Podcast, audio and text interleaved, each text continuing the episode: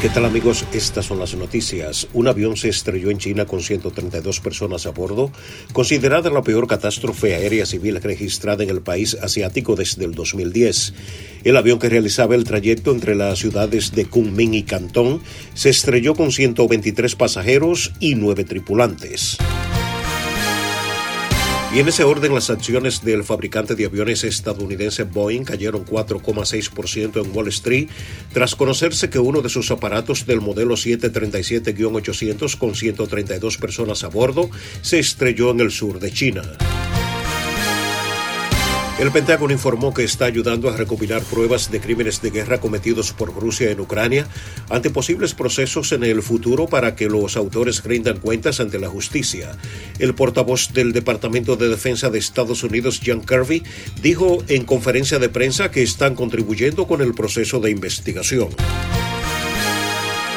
Un inédito recuento en la totalidad de los votos depositados para el Senado el pasado 13 de marzo toma fuerza como medida para superar la crisis de confianza en la organización electoral de Colombia tras las denuncias de diversos partidos sobre sufragios no contabilizados.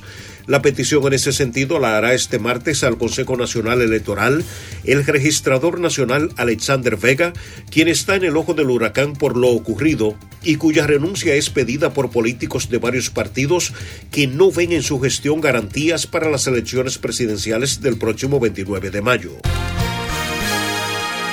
La justicia cubana salió a defenderse luego de que activistas denunciaran la actuación de jueces y fiscales involucrados en las sentencias más recientes sobre las protestas antigubernamentales del 11 de julio pasado.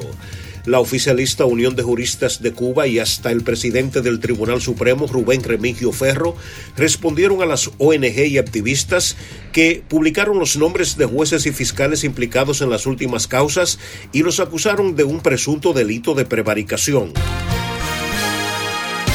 Hasta aquí las noticias, informó Luis Alfredo Collado.